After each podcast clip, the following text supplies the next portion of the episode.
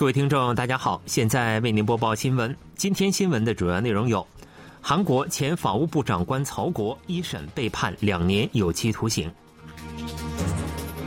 免费乘地铁年龄上调问题引关注，首尔市长称将研讨各种可能性。韩国新增一万四千九百六十一例新冠病例，较前一周减半。以下请听详细内容。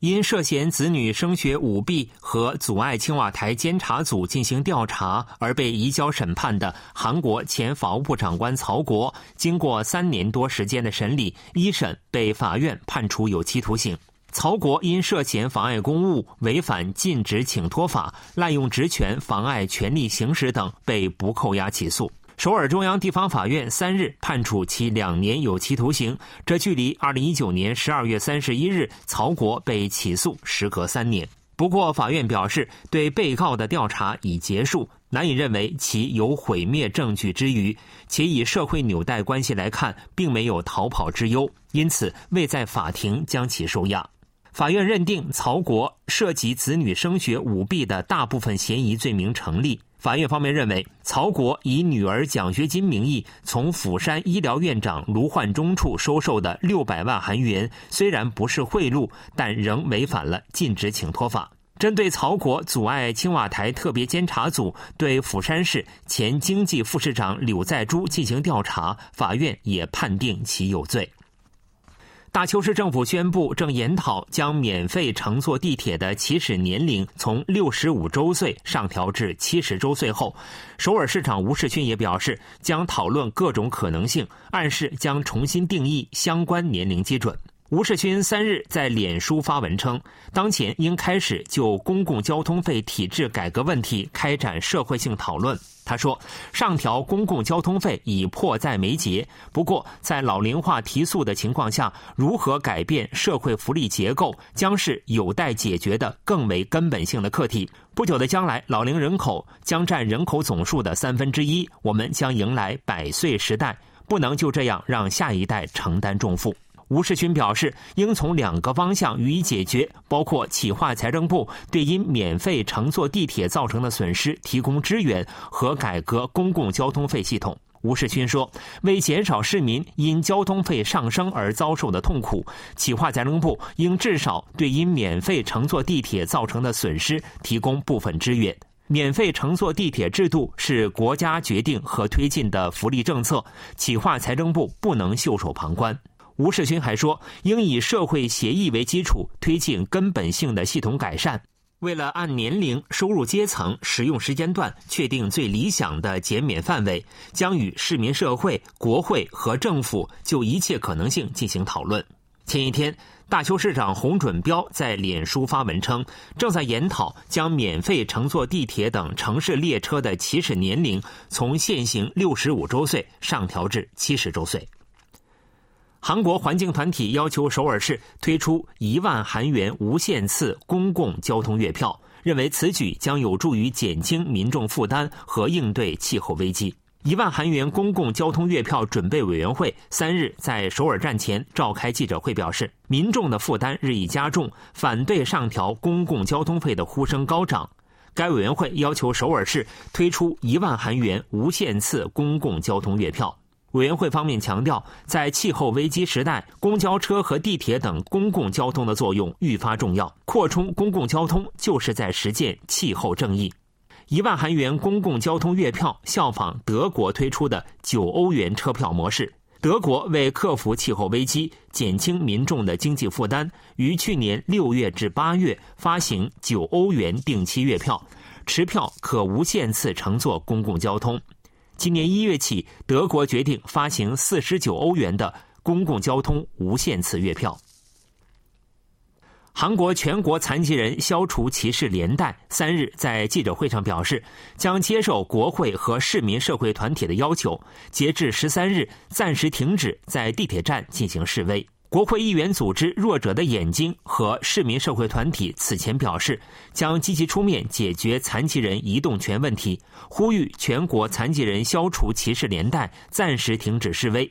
该残疾人组织接受了这一提议。全国残疾人消除歧视连带呼吁民众一同参与行动，并表示将与市民团体、工会和宗教界等携手解决问题。针对二日与首尔市长吴世勋的会晤，全国残疾人消除歧视连带表示，双方的会面并非对话，而是正式的对组织进行威胁，对此深感遗憾。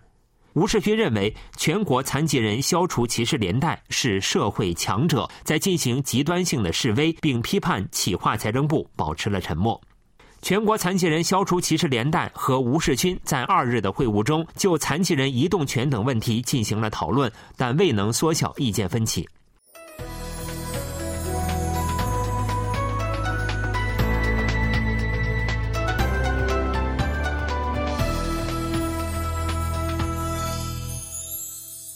KBS World Radio，这里是韩国国际广播电台新闻节目。欢迎继续收听。韩国新冠流行继续呈减弱势头，三日公布的新增新冠确诊病例数较前一周减少一半。中央防疫对策本部表示，以三日零时为准，韩国新增一万四千九百六十一例新冠确诊病例，累计确诊三千零二十二万八千八百八十九例，新增病例数较前一天减少一千九百零一例，较一周前一月二十七日减少。一万六千七百五十例。一周前，由于春节假期结束后检测数量增加，因此确诊数也出现上升。但疫情整体上减弱势头显著。春节期间移动量增加，也并未造成疫情反弹。中央灾难安全对策本部第一总协调官朴敏守三日在中央灾难安全对策本部会议上表示，虽然经历了春节假期和室内口罩令解除，但防疫情况整体上保持稳定。以周五发布的数据为准，三日新增确诊病例数是去年夏天第六轮大流行正式开始之前的七月一日以后三十一周来的最低值。三日的新增确诊病例中，境外输入病例为二十八例，较前一天减少十七例。境外输入病例中，十一人自中国入境，本地感染病例为一万四千九百三十三例。正在住院的危重病例为三百三十九例，较前一天减少六例；死亡者新增三十人，较前一天减少六人，累计死亡者为三万三千五百五十二人，累计死亡率为百分之零点一一。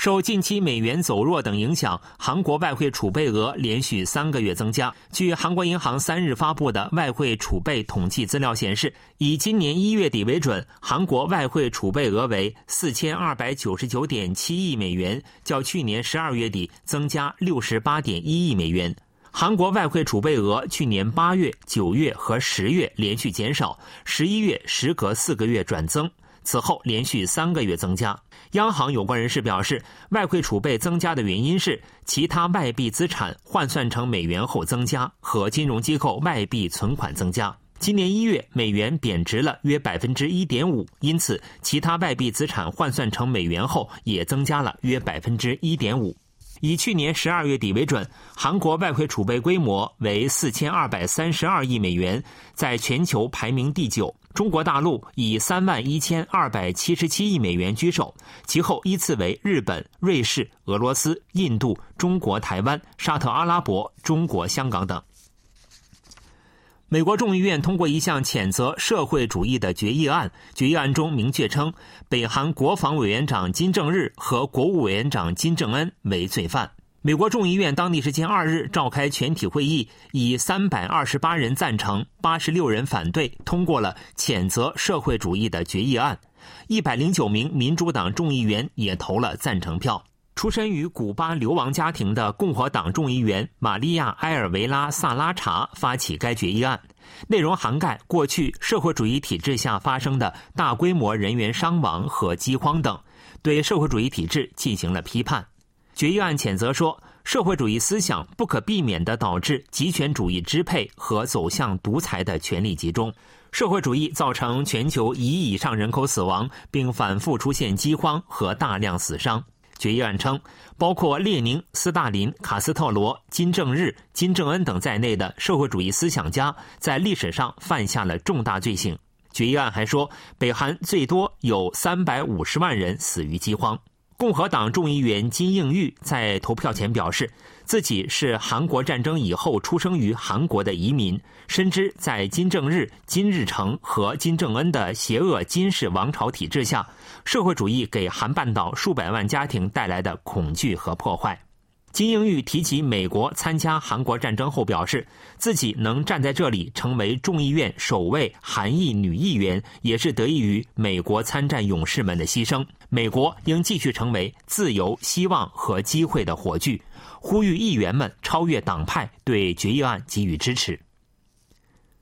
针对北韩批判韩美联合军演，美国白宫当地时间二日表示。我们不赞同与地区伙伴进行联合军演是对北韩的挑衅这一说法。白宫国家安全委员会发言人当天回答韩联社书面提问时表示，本轮联合演习是常规演习，与过去的演习完全相同。为保障地区和平与稳定，美国与同盟及伙伴正持续保持紧密合作。美国国务院发言人也表示。韩美联合军演是长久以来持续进行的常规演习，是纯粹的防御性演习，旨在对美国和韩国的安全提供支持。北韩于韩国时间二日上午通过外务省发言人谈话，谴责韩美联合军演计划和韩美防长会谈内容。美方的上述表态可视为对北韩的回应。分析认为，美方的表态在强调韩美联合军演是防御性演习这一原有立场的同时，还旨在遏制北韩以韩美联合军演为借口制造紧张气氛，